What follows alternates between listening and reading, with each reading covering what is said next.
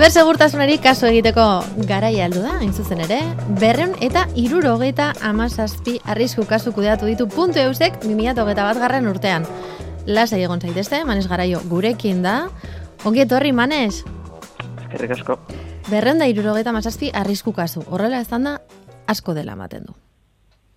Bai, horrela ez da, bai.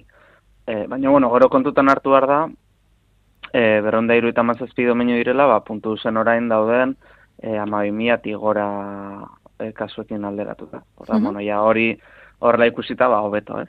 E, izango litzateke, ba, euneko, euneko bi inguruan. Euneko 0,0 bi. Hori da. Hemen datuak, badaukat gure, gure gidea lore harakizten ikidatzitako testua aurrean, hemen txuletilla, eta 0,02, klaro. E, zifrak begiratzen baldin magituz, edo zenbakietan oinarritzen baldin magara, lehenengo kolpean agian, berren da irurogeta mazazpi, arrisku kasu kudeatu dituela puntu eusek irakurrita ematen du, ba, bat izan diren, ez? Berren da irurogeta mazazpi. Kontuan izan behar dugu, alde batetik, e, urte baten osoan zehar gertatutako kasuak izan direla, eta gero beste alde batetik topatzen baldin badira da arakatzen delako, ezta? Bai, hori da, azkenean, e, bueno, nor, ba hori, azkenean e, detektatu izana, ba, ba albiste hona da, ez? Bentsate, ba, akigulako, hoiek ez direla, ez direla gertatuko. Uh azkenean guk gure helburuetako ato guk, ba, domenua e, zaintzen dugu baita, ba, ikuspegi horrekin, ez? Nahi dugulako, ba, puntu ez izatea, bat toki bat em, no, konfiantza transmititzen duena, edo nolait domeinu kalitatezko domeinu bat, bat dela eta e, edo norkera biltzeko modukoa. Orduan ba, ba pizkat horretarako jarri genuen martxan, ba, monitorizazio sistema bat, e, aztertzen dituena domeinu hauek ba, egunero, ikusteko arazoren badagoen eta eta arazoren badagoen ba, alik eta azkarren ba, horri aurre egiteko eta un horrekin batera ba bauzkagu, ez? Ba beste hitzarmen batzuk, ba irratsaio honetan ja aipatu izan ditugunak, ez? Ba hori, e, Basque Cyber Security Centerekin edo e, Global Cyber Alliance, pizka dena helburu berdinarekin, ez? Mm Saiatzeko alik eta iturri ezberdin gehienetatik informazioa lortzea, eh arlo honetan zibersegurtasunaren inguruan eta ba, ba saiatzeko alik eta e, erantzun eraginkorrena eta azkarrena ematea kasu hauei. Eh? Manes, hemen beristen dira bi montatako, bi montatako aurkikuntzak edo, ez? Talde batetik dira domeinu gaiztoak, eta beste alde batetik komprometitutako domeinuak. Zez berdintasun dago, bat eta bestearen artean? Bai, bueno, ez berdintasuna da, guk ikusten genuena, ba, hau jarri genuenetik, eh, bueno, gaur arte, da, ba, askotan, em, arazoren bat gertatzen zenean, ez, ba, ba, spam edo phishing edo, bueno, beste edo zein arazo gertatzen zenean, askotan izaten zela e, domeinu horren jabearen e, jakintzari gabe. Edo e, domeinu horren jabearen intentzio txarri gabe, ez, ba, mm nik webune daukat, webune horretan e, segurte, segurtasun, e, bueno, ahultasun badago, hori, e, aprobetsatu du beste norbaitek, eta bidea biltzen nire webunea, e, erasoak egiteko, ez? Eta bidea erabiltzen nire webunea, e, saiatzeko nire besteroen informazioa lortzen. Eta horrelako kasuak, ez? E, kasu asko horrelakoak e, izan ditugu. Eta hoiek izango lirateke komprometituak, e, domeinu komprometituak.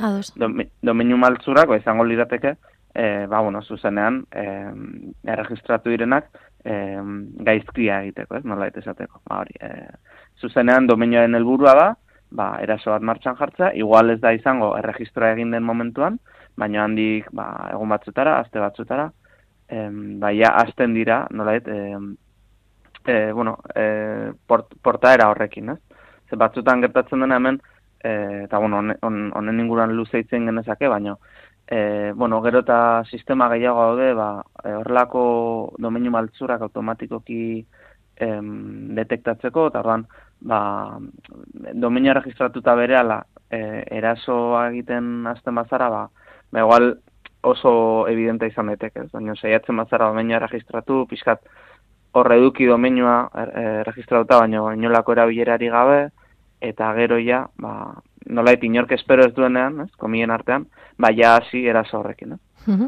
Ordan, ba, ba hori hori izango litzateke. Horien artean, aipatzen da, bueno, gero datuak, datuak agertzen dira, ez? E, bueno, aipatzen ari garen informazioa publikoa da, norbaitek e, bilatu nahi baldin badu, domenioak.eusen topatu dezake e, informazio guztia jakiteko, e, zeintzuk diren, e, bueno, ba, puntu eusen e, egoera, puntu eus domenioen egoera, e, iaz topatu ziren berreunda irurogeta masazpi kasu hoiei dagokionez.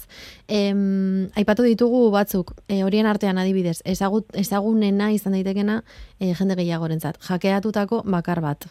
E, sospetxosoak izan zitezkenak, eus magarriak hogeta masortzi. Gero baditugu malguarrak, e, e, fishina, edo pixin, ez dakit nola esaten dan, beti berdin. E, fishing, fishing, fishing. Bai. Eskam, spam, e, gero nahi behintzat grazia egin dit COVID irakurtzea, e, ebas, bai. ebaspenean motaka ere agertzen direlako hiru positibo faltzu, ez dakit hau ere internetera e, duen manez. beste gauza, bai. Bai. Baina, azkenean erabiltzen dugun terminologia beti antzekoa da, ez? Em, bai, hori da. Era berean, guk badaukagu e, kasu guzti horiek detektatzeko modua, eta gero horien gainean erabakiak hartzekoa. Eta adibidez hartu diren erabakien artean izan da, ba, horietako gogeita amasei kasu adibidez konpondu direla, eta berreun eta gogeita amabuz domeinu blokeatu egin direla.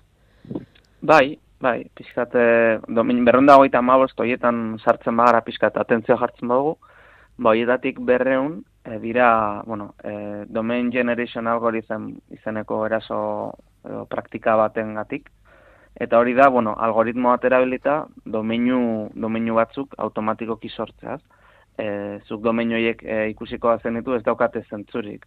Esan dira, ba, letrak, zenbakiak, e, dena kombinazio bat, ez dirudiena, bazakit ez, ba, norbanako batek, enpresa batek, e, erregistratuko luken zerbait ez. Mm -hmm. erregistratzi duzte horrelako pila bat, eta gero, ba, horietako batzuk, erabiltzen dira, e, erasoak, em, martxan jartzeko. Kasu honetan izango lirateke e, botnet eta malware motako erasoak martxan jartzeko. Bai. E, registratzen dituzte domeinu pila bat, ba, ba akitelako, e, registratzen dituzten horietatik, asko erori daitezkela, ez? Ba, detektatuak izan daitezkela. Ordan ba, pixkat, e, bueno, ba, horrekin jolastuz, ba, domeinu kopuru handiak hartuta, ba, daukate aukera, ba, domeinu bat izten badiete, ba, beste batera joan daitezke, eta hori, nolait, e, malwarean bertan, e, malwarearen funtzionamenduan bertan, ja dago txertatuta e, funtzionamendu hori, ez? Ba, e, e, domeinu honetara joan, eta domeinu honek funtzionatzen ez probatu beste honetan, eta hemendik emango zaizkizu aginduak, e, nora erasotu, zer eraso mota egin, eta, eta pizkatori mm, berrunda hogeita maostoitatik, ba, talde handiena, eta nabarmenki gainera, izango litzateke algoritmo horrengatik. Eta just hau, horrelako agertatzen direnean, ba, izaten dira, bari, e, detektatzen duzunetik lehenengoa e, azkena erregistratzen duten arte, egun batzuk pasatzen dira, ordan egon barzara e, oso gainean, ez, ikusten ze dominu sartu diren e, une oro, eta horietatik, ba, saiatu bere izten zeintzuk diren e, balekoak, eta zeintzuk diren e, portaera maltzura hau jarraitzen dutenak. Eta maltzura hauek, ba, zuzenean, e, erregistratzaiarekin hitz egin, e, komentatzen, bueno, ba, esateko, bira, detektatu dugu eraso hau, eta eta bari, domeinu hauek eh, blokeatu zuzenean. Horrelakoetan gainera erregistratzaile ere zaie interesatzen horrelako horrelako erasoak edukitza beraien domeinuen artean eta behintzat orain arte izan ditugun kasuetan beraien erantzuna ere e, azkarra izan da. Manes, e, eraso bat gertatzen ari den momentutik, erasoa detektatzen den arte, hau galdera konprometitua baita ere, baina zenba denbora pasatu daiteke?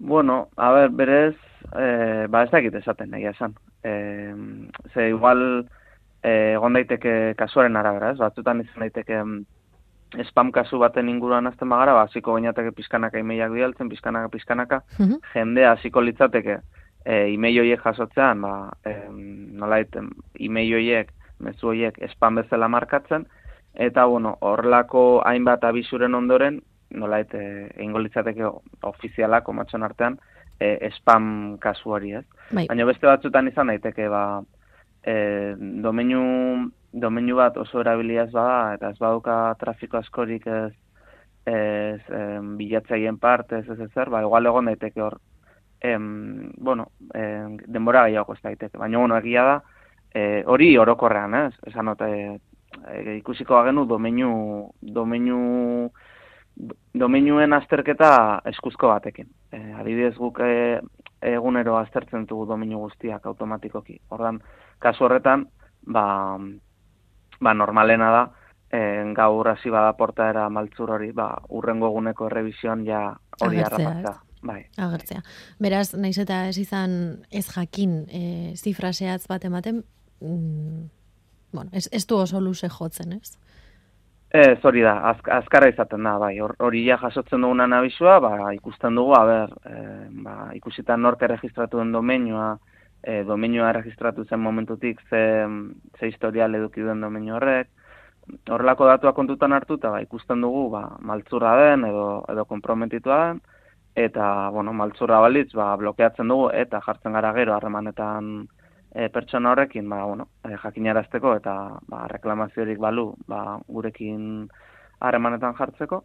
Eta e, ikusiko denu komprometitu dela, ba, lena idazten diogu, e, bueno, aipatzen diogu pizkatzar den topatu duguna, e, ba, saiatzen gara bueno, gidalerro batzuk edo, edo pauso batzuk e, ideia orokor bat ematen zein den egin beharreko urrengo urratxe urratxak, eta, e, bueno, ba, horrelako kasuetan, ba, handik e, egun batzuetan, ba, egun batzuetara, batzuetan azkarrago beste batzuetan motelago, baina kasu hori em, konpontzen da, eta guk ja markatu dezakegu, ba, ba bueno, e, arazo bat gutxiago bezala. ba, orduan, bueno, lasai egon gaitezke, zibersegurtasun txostenak dioenaren arabera, eta mandizkiguzun azalpenen arabera, puntu ez domeinua, seguru adalako.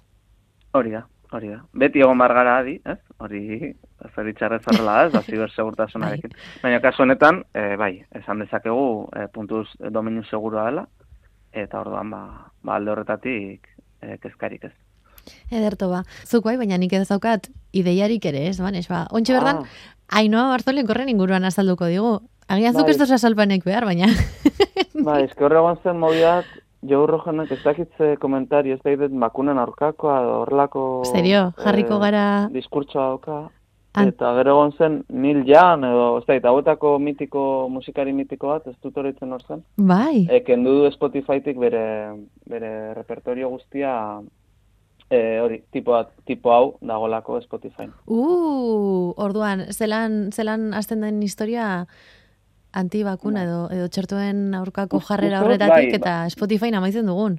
Bai, bakit, e, daukala diskurtso konfliktibo bat. E, uste dut, e, hori, COVID-aren inguruko dela, baina ez nago ziur, eh? Horen txertan, irakurrit eta dakit pizkan nondik doazen eta uste hori dela, baina bueno, e, vale. que seguro hobeto hobeta saldo. Bueno, ba, polemikan bete betean sartzeragoa, zareko polemikan, Ainoa Marzolekin batera. Zibersegurtasunetik, segurtasun faltara, polemikaragoaz. Eskerrik asko manez garaio. Bai, zuei.